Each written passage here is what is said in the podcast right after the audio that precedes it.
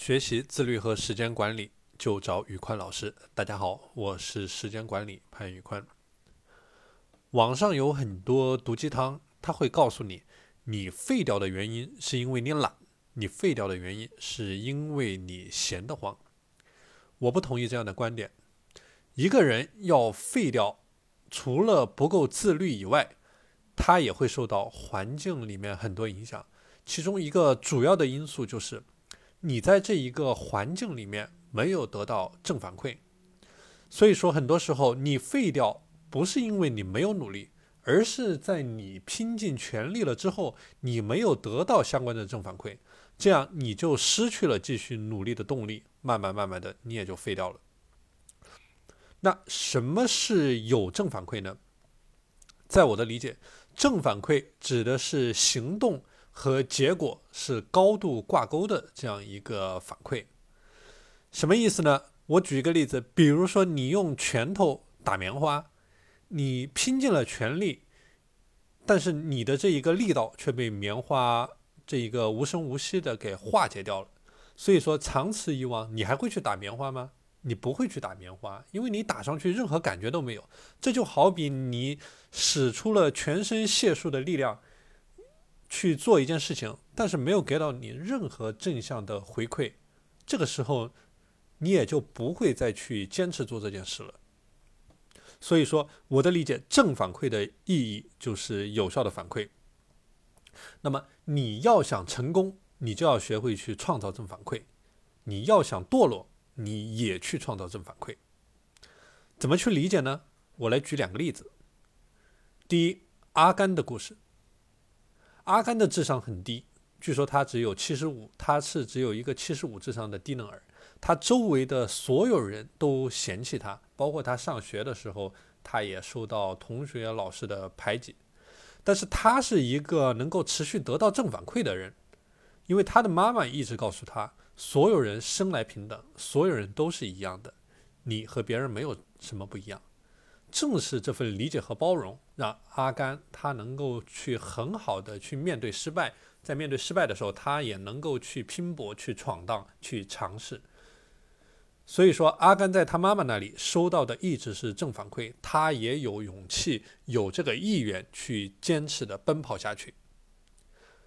那我再举一个例子，玩游戏。玩游戏，相比想必大家都玩过。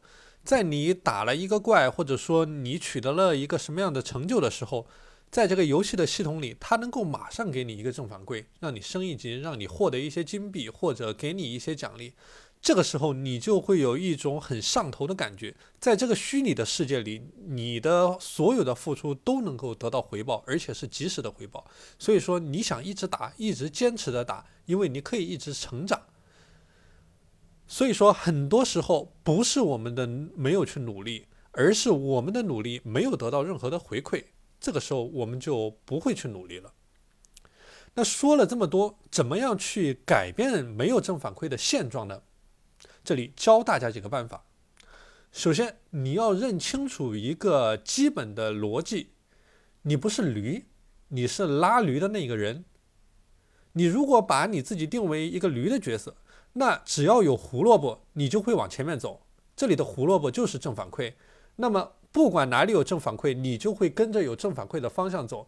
比如说游戏里面有正反馈，你就会陷入到这个虚拟的世界；或者说你去刷剧、看小说的时候，会给你的大脑正反馈，你就会去做这些事。所以说，你做的事情从来都没有一个固定的方向，胡萝卜在哪里，你就在哪里。这个不是我们想要的。我们想要的是成为那个拉驴的人，什么意思呢？就是你要知道你的方向在哪里，然后刻意的在这个方向上去创造正反馈，去创造胡萝卜，然后让驴跟着这个胡萝卜的方向去走。所以说，要找到自己的核心目标，然后创造驱动力，让这个驱动力从外界转到自己的身上，然后让自己沿着这个正确的方向往前面走。那么有人会说，我也知道这个道理，我也想创造给我自己创造正反馈。那要怎么样创造正反馈呢？OK，我举一个例子，比如说你的一个项目做得很好，但是你的老板有眼无珠，他不认为你做得很好，或者没有给到你相关的奖励，这个时候怎么办呢？